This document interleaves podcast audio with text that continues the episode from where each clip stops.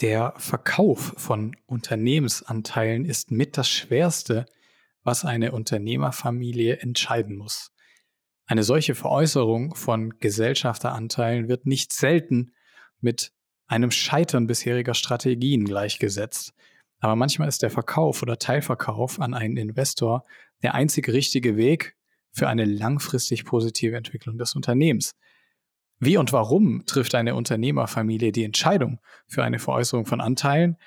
Und was erwartet man vom externen Gesellschafter, der mit an Bord kommt? Und wie sieht der Investor den Prozess von der anderen Seite? Das wollen wir in dieser Sonderfolge unseres Podcasts beleuchten und damit ein herzliches Willkommen zu einer weiteren Folge von Wir reden mit, dem Podcast des Wir Magazins, einer Publikation aus der Verlagsgruppe der Frankfurter Allgemeinzeitung.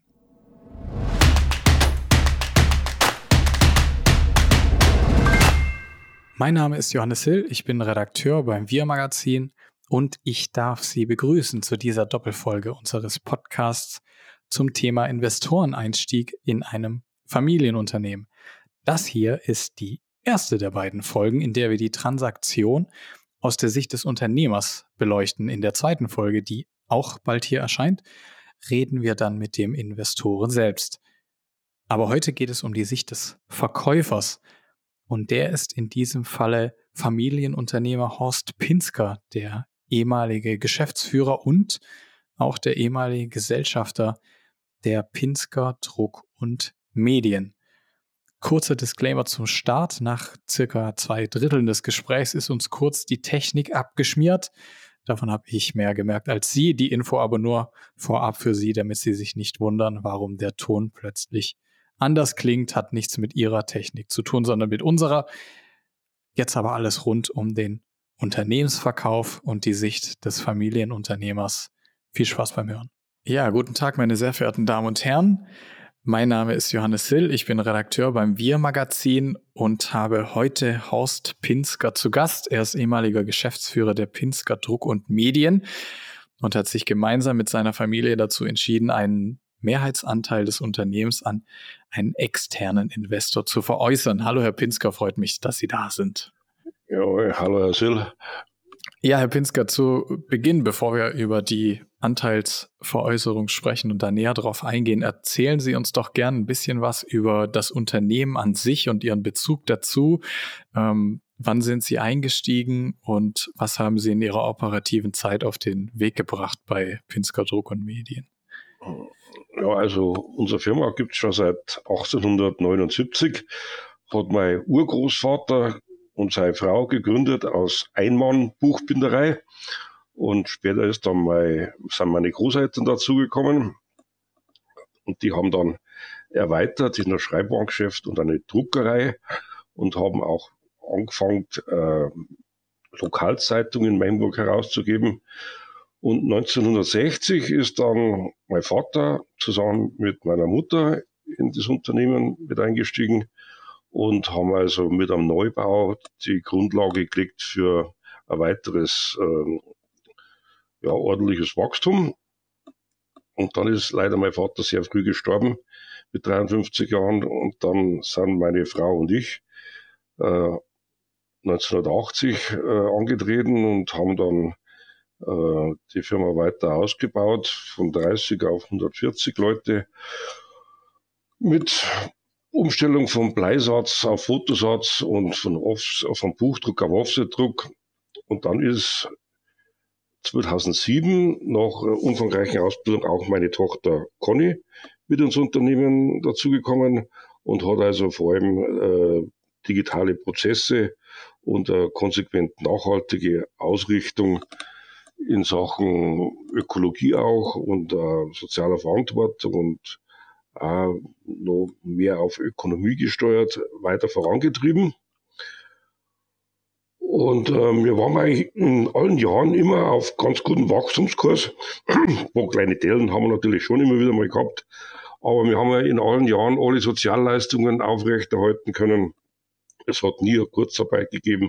Es hat keine betriebsbedingten Kündigungen gegeben. Und wir haben auch, und das war uns besonders wichtig, alle Auszubildenden ins feste Arbeitsverhältnis übernehmen können.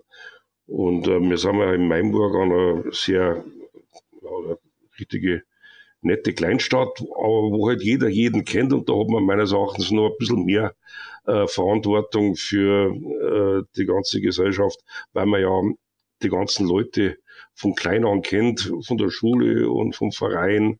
Äh, und unsere Kinder sind wiederum mit Mitarbeitern in die Schule gegangen und da äh, ist es natürlich besonders wichtig, ähm, dass das alles stabil bleibt. Und das war natürlich auch Hauptgrund bei dem Gedanken, äh, da wir das Unternehmen irgendwann dann einmal veräußern. Hm. Sie sprechen das schon an, der traditionelle Hintergrund. Jetzt ist ja zumindest heutzutage ein bisschen mehr in den Fokus gerückt von Familienunternehmern, dass man sich einen externen Investor heranholen kann, aber das gibt es noch nicht schon so lang.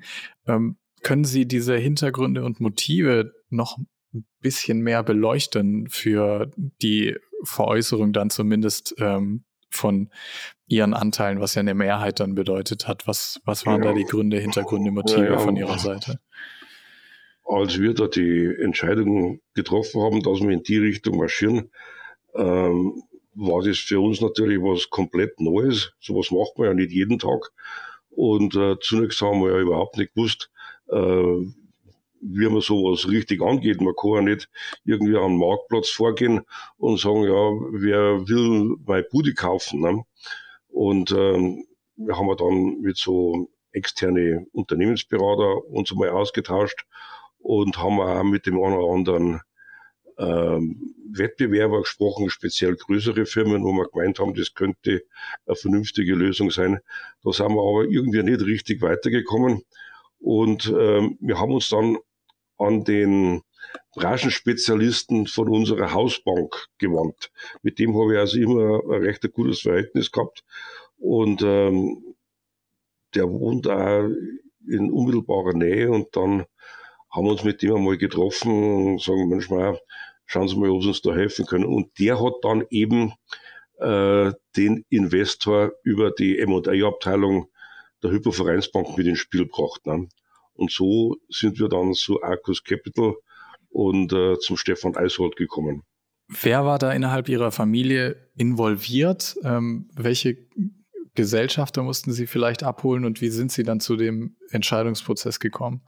Ja, wir waren ja, wir waren ja ausschließlicher Familienbetrieb. Das waren im Grunde genommen äh, meine Frau, hm. meine Tochter und ich. Ne? Also da war niemand anders eingeweiht. Okay. Ähm, in den letzten Tagen ist eine Studie rausgekommen von der UBS Bank, ähm, die sagt, also die haben auf den US-amerikanischen Markt geschaut, dass so ein Unternehmensverkauf dort zumindest nicht mit genug Vorlauf geplant wird. Ähm, die Ergebnisse passen jetzt nicht 100 Prozent zu Ihrem Beispiel, aber der zeitliche Aspekt ist, glaube ich, schon wichtiger, den man nicht unterschätzen darf. Wie lange hat dieser ganze Prozess bei Ihnen gedauert von der ersten Realisierung, okay, wir könnten mal drüber nachdenken, einen Investor ins Haus oder ins Boot zu holen, bis, sage ich mal, zur Unterschrift? Ja, das hat hm, das hat also ziemlich genau zwei Jahre gedauert, weil die Entscheidung ist also äh, an, an Weihnachten einmal gefallen und dann die, der Notar war dann im An ein Jahr später und dann nur ein Jahr im November. Also ein Jahr und elf Monate hat das im Grunde genommen dauert. Okay. Ne? Sie haben bereits angesprochen, dass Ihre Tochter eigentlich im Unternehmen war. Ähm, da würden jetzt einige andere Familienunternehmer sagen, ja Mensch, hat der Pinsker doch alles richtig gemacht und die Unternehmensnachfolge auf den Weg gebracht. Warum verkauft er dann Mehrheitsanteile? Ja, das, das war natürlich äh, schon so geplant, dass meine Tochter das dann auch einmal weiterführt. Aber eben besagter Bankberater hat uns immer wieder gesagt, wenn irgendwelche größere Investitionsentscheidungen angestanden sind, äh, dass wir halt unbedingt noch schneller und umfangreicher wachsen müssen in unserer Branche. Und ähm, wir haben halt gemeint, naja, mit 140 Leuten und äh, fast 20 Millionen Umsatz sind wir ja doch ganz gut unterwegs. Und äh, der hat immer gesagt, nein, das reicht nicht, ihr müsst noch schneller wachsen. Ne? Und, äh, und dann haben wir in der Familie dann einmal gesagt, und vor allem auch meine Tochter, äh, die war damals äh, in keiner Beziehung und so und habe gesagt, manchmal, wenn ich das einmal alles alleine stemmen soll, ohne, wenn Sie einmal nimmer seid, das wäre mir einfach zu gigantisch. Ne? Und wir müssen da schauen, dass wir da andere Lösungen finden. Und dann haben wir eben diesen Schritt eingeleitet und sind also jetzt äh, nach wie vor, jetzt ist jetzt sechs Jahre her, äh, sehr glücklich mit der Entscheidung und wir haben eigentlich genau das zusammengebracht, was also äh, der Markt äh, eigentlich fordert, dass wir ein ordentliches Wachstum hinlegen und das ist also dann äh, mit zusätzliche Ak Akquisitionen in andere Unternehmen dann hat das auch funktioniert und das haben wir mir einfach als Familie so nicht stemmen können. Ne? Wir sind zwar, glaube ich, ganz ordentliche Handwerker und haben uns auch im Laufe der Jahre und Jahrzehnte äh, durchaus ein bisschen ein betriebswirtschaftliches Know-how angeeignet, aber bei so wirklich teilweise komplizierten Übernahmen und äh, ein Unternehmen aus äh, einer Insolvenz rauszukaufen und so weiter, äh, da waren wir natürlich nicht so fit. Und da sind wir also ganz dankbar, dass wir mit äh, Stefan Eishofen, mit der Akkus-Gruppe, da eben jetzt einen Partner haben, die sowas professionell beherrschen. Und ähm, zwischenzeitlich sind wir ja ähm, ja, mit sechs zusätzlichen Firmen in unserer Gruppe äh, doch recht gut aufgestellt. Und ähm, wir haben auch noch einige Geschichten äh, aktuell in der Pipeline. Aber Abschlüsse werden, also zwei werden also heuer noch funktionieren und dann haben wir noch im Hinterkopf äh, ein paar andere Sachen, so dass also äh, ausgehend von unserer Geschichte vor sechs Jahren da jetzt äh, wirklich ein kräftiges Netzwerk entsteht, äh, das also allen äh, Verwirrungen gerade im Druckmarkt äh, ganz gut äh, begegnen kann. Ne? In der Geschäftsführung ist jetzt Axel Schreiner. Mhm. Wie, wie kam es dazu und ähm, wie haben Sie dann auch entschieden, sich sozusagen als Familie erstmal, ähm, ich will nicht sagen, hinten anzustellen, aber zumindest die operative Arbeit ihm zu überlassen? Ja, ja, das haben wir uns im Grunde genommen eigentlich ganz anders vorgestellt gehabt. Äh, wir haben ja gemeint, wenn wir das Unternehmen verkaufen, äh, dann setzt der neue Gesellschafter halt äh, einen Geschäftsführer seiner Wahl ein. Das war aber dann überhaupt nicht so. Der hat uns also sehr lange an der langen Leine laufen lassen. Da waren also meine Frau, meine Tochter und ich äh, nur ein ganzes Jahr als Geschäftsführer aktiv. Äh, dann ist zunächst meine Frau ausgestiegen und dann ich. Meine Tochter war dann nochmal ein Jahr mit dabei. Und äh, die Suche nach einem geeigneten Geschäftsführer, das war eigentlich eines der schwierigsten Veranstaltungen. Äh, es war also ganz eigenartig, was wir da für Bewerbungen gehabt haben. Und äh, dann haben wir das alles nochmal verworfen und nochmal von vorne angefangen. Da haben wir dann auch einen Headhunter eingeschaltet gehabt. Und dann hat sich tatsächlich irgendwann eben dieser Axel Schreiner äh, beworben, den ich von seiner früheren Firma her gekannt habe und äh, habe da gesagt, Mensch, Meier, das war eigentlich der Richtige, der, der wird in unseren Laden passen. Und das hat dann auch erfreulicherweise geklappt und der ist seit äh, Januar 2019 bei uns eben Geschäftsführer, hat es dann ein Jahr mit meiner Tochter gemacht. Ich bin im Laufe des Jahres dann äh, ausgeschieden und bin nach wie vor als äh, Berater tätig. Und äh, ansonsten die Federführung hat also jetzt der Axel Schreiner und ist dann auch mitverantwortlich äh, für die ganzen Übernahmen und äh, kümmert sich also auch um die getätigten Akquisitionen mit den anderen äh, Druckereien, die wir seither dann mit integriert haben. Hm, und er ist auch, wenn ich es richtig gelesen habe, mit einem kleineren Prozentteil ebenfalls beteiligt am Unternehmen. Wie kam es dazu? Und ja, genau, wie sieht die heutige Verteilung der Gesellschafteranteile aus und was war Ihnen und Ihrer Familie dabei wichtig? Mhm. Also ursprünglich war es so, wir haben 80 Prozent verkauft. Ähm, 20 Prozent hat meine Tochter schon gehabt und die hat es dann auch behalten. Und ähm, nach dem Einstieg vom äh, Axel Schreiner war dann vereinbart, wenn das alles gut funktioniert, konnte er Anteile erwerben. Und das ist dann nach einem Jahr Geschäftsführertätigkeit dann auch realisiert worden. Äh, da hat dann meine Tochter ein Prozent abgegeben und äh, Arkus äh, vier Prozent, sodass der Axel Schreiner also heute fünf Prozent hält. Wie verändert sich dadurch, Herr Pinsker, die Rolle und auch vielleicht der emotionale Bezug zum Unternehmen, wenn Sie jetzt, äh, Sie haben es angesprochen, im Grunde haben Sie gar keine Anteile mehr, Ihre Tochter zwar noch. Mhm. Ähm, wie mhm. blicken Sie jetzt noch auf das Unternehmen? Nennen Sie es noch Familienunternehmen mit der langen Tradition, weil es heißt ja weiterhin Pinsker und Sie sind äh, Familie Pinsker. Ähm, wie, wie kann man sich das vorstellen? Wie, wie der Bezug ja, zum Unternehmen ist jetzt noch? Also rein umgangssprachlich reden wir da alle noch von uns. Ne? Ähm, und ähm, ja, die Druckerei ist ja auch in unmittelbarer Nähe von wo wir wohnen. Und äh, meine Mutter hat auch lange Zeit noch in der Druckerei mitgewohnt. Und ähm, so dass ich also da immer Kontakt gehabt habe.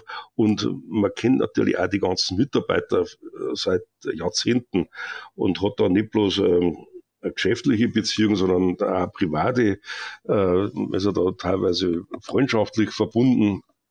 Und äh, sind wir, und genauso sind wir nach wie vor zu die Weihnachtsfeiern und zu die Betriebsfeste äh, gegangen ne, und halten wir den Kontakt. Oder bin auch mal ab und zu in der Druckerei draußen auf so eine Feierabend halbe oder so. Ähm, das ist also nach wie vor der Kontakt sehr eng und, ähm, und das macht eigentlich schon eine Freude.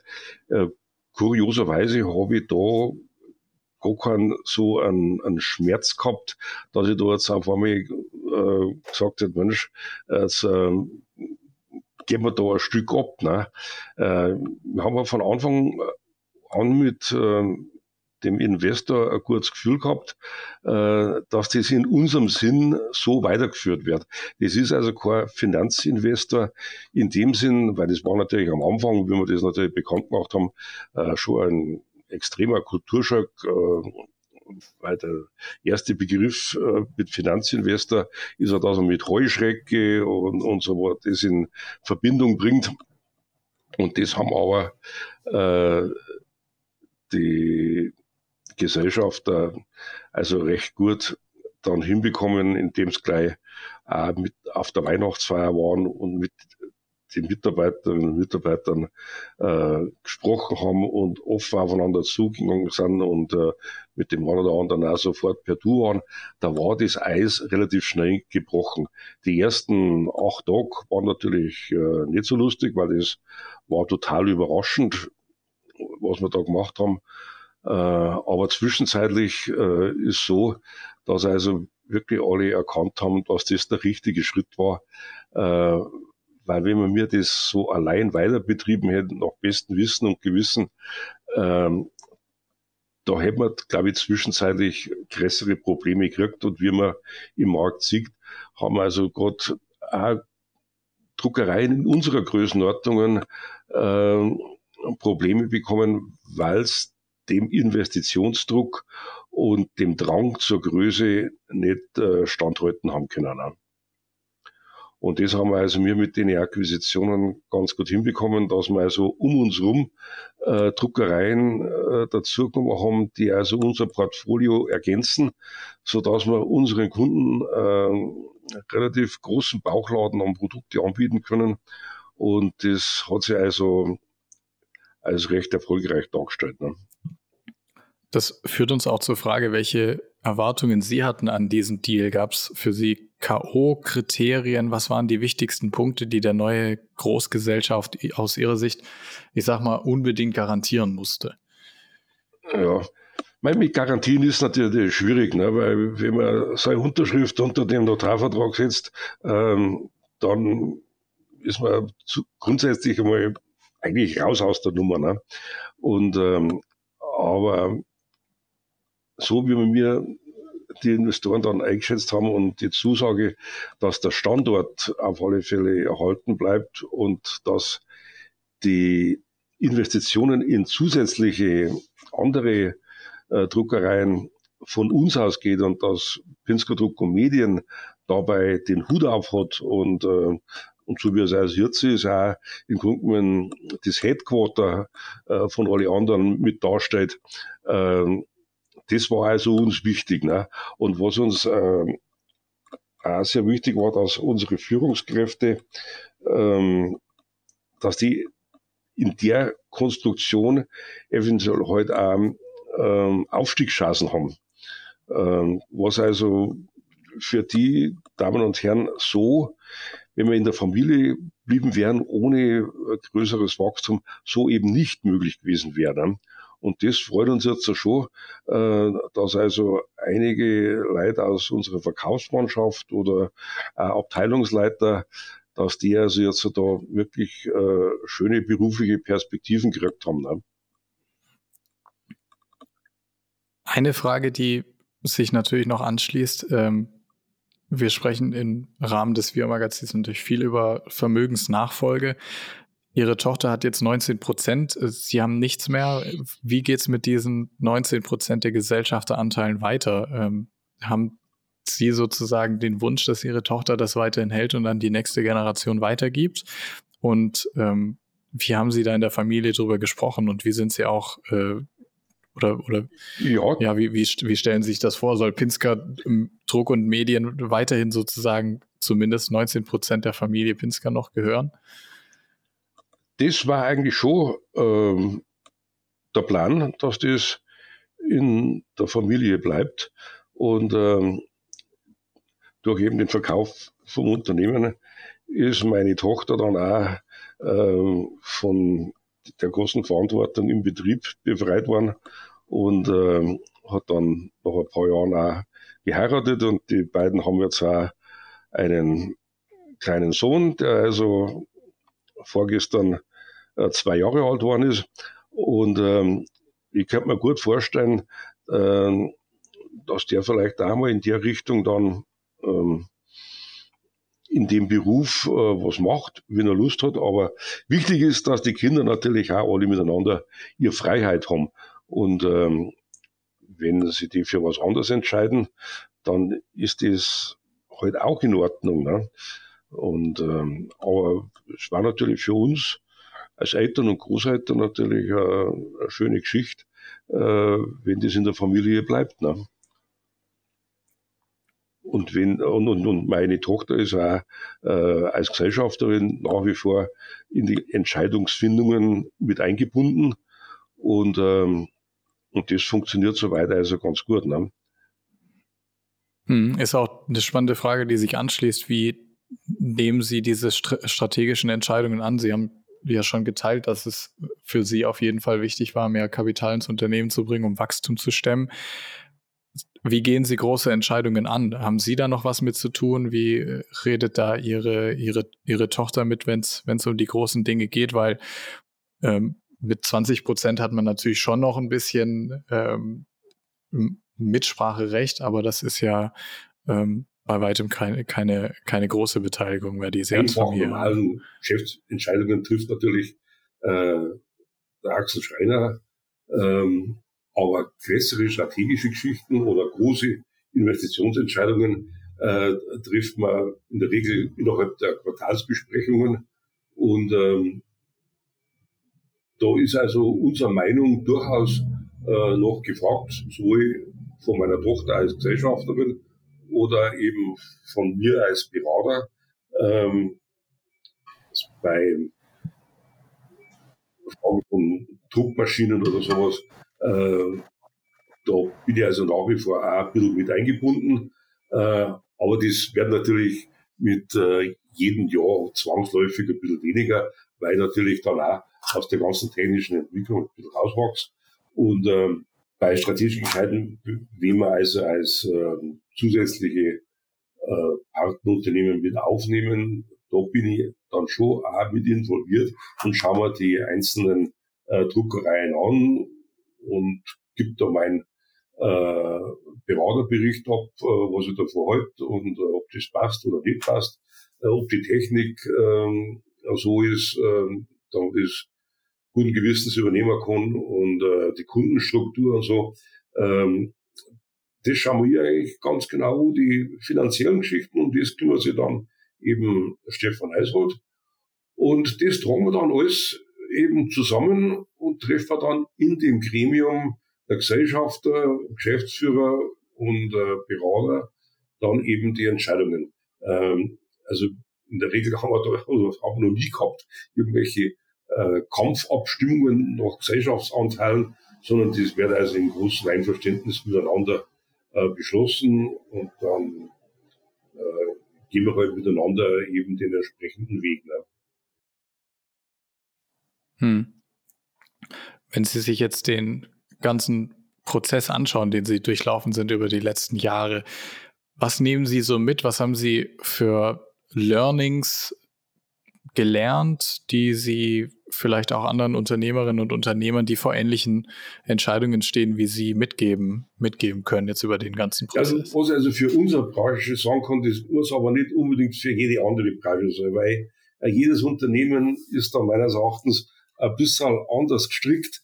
Ähm, das mag branchenbedingt sein oder auch von der Betriebsgröße und vom Produktportfolio oder auch vom ganzen Marktumfeld und Wettbewerb, äh, von der Ertragslage und Liquidität, was alles da zusammenkommen kann. Ähm, aber der Blick einmal von außen auf das eigene Unternehmen ist also auch mal ganz interessant. Ne? Man lebt da in seinem Biotop und man macht natürlich alles nach bestem Wissen und Gewissen. Ähm, aber der Blick von außen ist auch nicht verkehrt und das ähm, wird dann bei so einer Betrachtung schon ganz interessant. Und was war meistens bei allen Übernahmen oder bei Nachfolgen ist, äh, der Trend zu größeren Einheiten, der ist wahrscheinlich überall äh, ziemlich gnadenlos existent. Ne? Und äh, damit man da im Wettbewerb besteht, ist also schon ganz gut. Äh, man tut sich vielleicht mit anderen Marktbegleiter zusammen und schaut, dass man eben zu größeren Einheiten kommt, damit man im Markt halt äh, relevante Größe hat.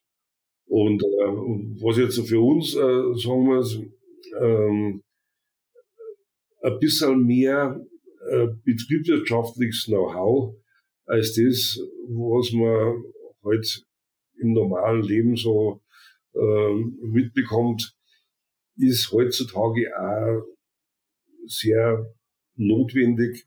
Ähm, da reicht halt äh,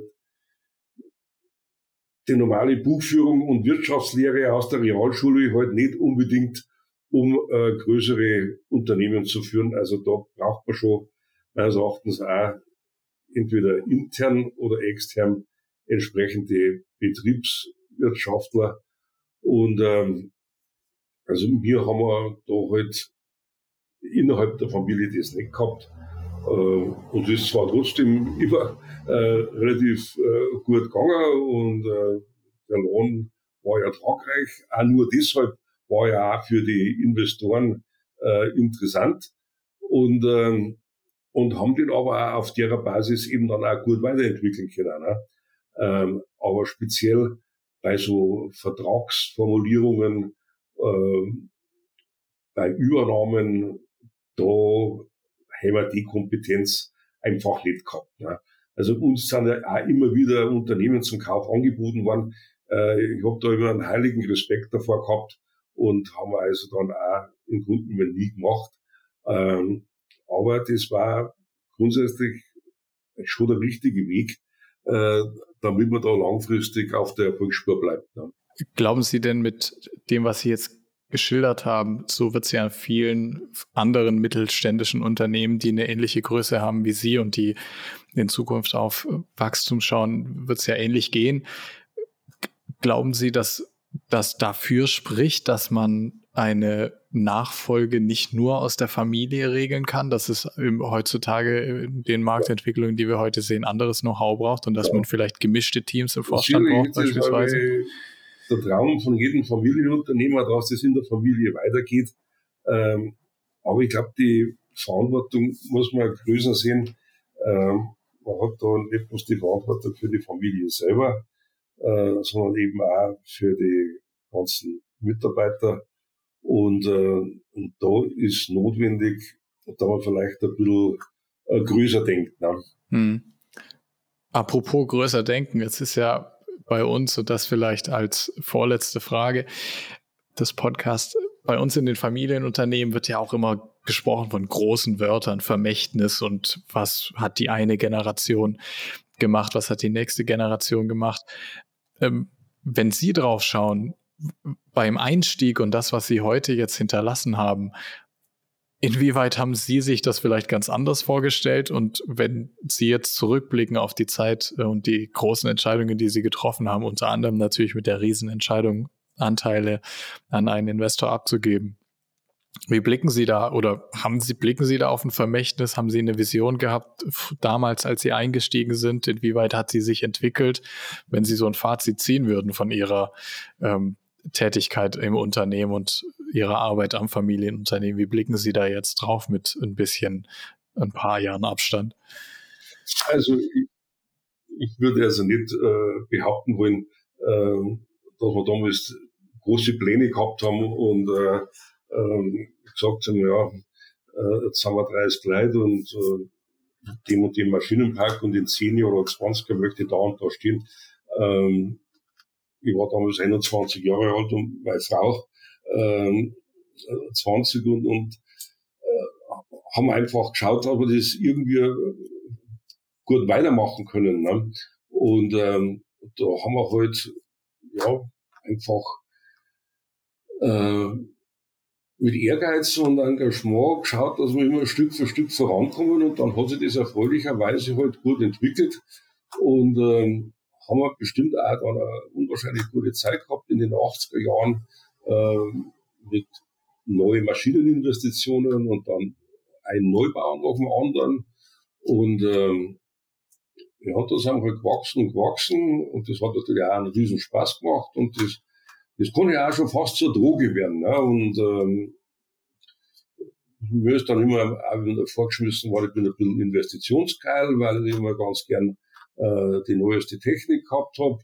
Aber irgendwie sind wir dann doch ganz gut vorankommen und ähm, so dass halt jetzt da recht moderner, architektonisch ansprechender Betrieb da steht.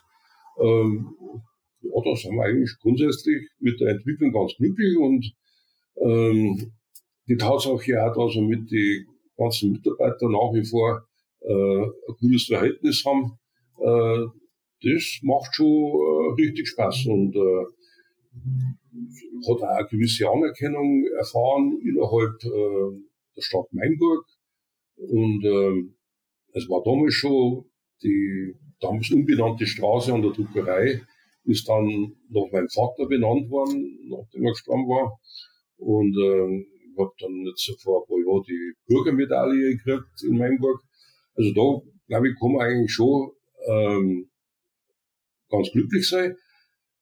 Äh, am Anfang hat man natürlich schon Angst, ne, man, wenn man das Unternehmen dann nicht mehr hat und man irgendwas äh, verliert, aber ich glaube, die ähm, Anerkennung innerhalb der Gesellschaft in Mainburg und so ist also trotzdem nach wie vor da, auch wenn man das äh, Unternehmen verkauft haben. Ich war damals übrigens äh, an dem Tag, wo wir äh, den Unternehmensverkauf unserer Mannschaft bekannt gegeben haben, war ich am Abend gleich noch auch beim Bürgermeister und äh, mitten Stefan Eishold und habe ihm das mitgeteilt, dass er sehr gleich von an, an erster Stelle weiß. Ne? Und äh, äh, das hat aber dem guten Verhältnis auch zur Stadt Mainburg und zum Bürgermeister keinen mhm. Abbruch getan. Ne? Und das war natürlich wichtig, dass also ähm, das Unternehmen äh, Pinsker in, in, in Mainburg nach wie vor ähm, ein gutes Standing hat. Ne? Ja, Herr Pinsker, letzte, letzte Frage. Wir haben viel über Wirtschaft, über Unternehmen, über Verkauf gesprochen. Im Familienunternehmer-Kontext geht es ja auch oft um Loslassen und äh, neue Dinge angehen, wenn man die Nachfolge geregelt hat. Deswegen vielleicht am Ende eine ganz persönliche Frage. Was machen Sie denn heute? Ja, noch ähm, dem Ausscheiden als Geschäftsführer, äh, habe ich mal vorher schon meine Werkstatt für schwarze Kunst eingerichtet. Äh, da habe ich dann jede Menge Bleisatzschriften und ein paar Buchdruckmaschinen und mache im Grunde genommen das, was ich 1974 gelernt habe, also Setzen und Drucken in der alten Technik aber mehr aus privaten Gründen und als Gaudi an der Freude und für Freunde. Und ab und zu tatsächlich mache ich auch mal richtige Aufträge und druck Couchbriefe für andere Druckereien und dann mache ich auch ab und zu ganz gern äh, Bücher über die Heimat, über, unsere, über unseren Beruf. Und ähm, da bin ich also ganz glücklich und habe da zu tun. Ansonsten bin ich gut beschäftigt, äh, privater Art, äh, eben mit den Kindern und den Enkelkindern. Äh, also langweilig ist also bis jetzt noch nicht geworden. Und, ähm, und auch nach wie vor der Kontakt zu Künstler und Komödien und meine Einsätze äh, für Arcus und für Stefan Eiswald als Berater. Ähm, das äh, füllt mir also durchaus aus und aber ab und zu in der Früh äh, länger schlafen und einmal in Urlaub fahren, äh, ist schon auch eine schöne Perspektive. Aber das haben wir früher auch gemacht, so ist. Ja, wunderbar, Herr Pinsker. Ja, vielen Dank für die, für die Einblicke, die Sie gegeben haben. Ähm, war schön, Sie als Gast im Wir-Podcast äh, begrüßen zu dürfen. Und ich bedanke mich vielmals äh, fürs Gespräch. Und ich danke Ihnen. Alles Gute. Ja, meine sehr verehrten Damen und Herren, das war Folge 1 unserer Doppelfolge zum Investoreneinstieg in Familienunternehmen. Die Sicht des Investors gibt es in unserer nächsten Podcast-Folge. Und wenn Sie, meine sehr verehrten Damen und Herren, bis dahin mehr lesen möchten über Unternehmensveräußerung und oder anorganisches Wachstum in Familienunternehmen, lege ich Ihnen unsere Themenseite Unternehmensverkauf wärmstens ans Herz auf wirmagazin.de. Dort finden Sie Beiträge zu diesen Themen. So viel zu dieser Ausgabe von Wir reden mit, dem Podcast des Wir Magazins. Ich freue mich, wenn Sie das nächste Mal auch wieder einschalten. Bis dahin.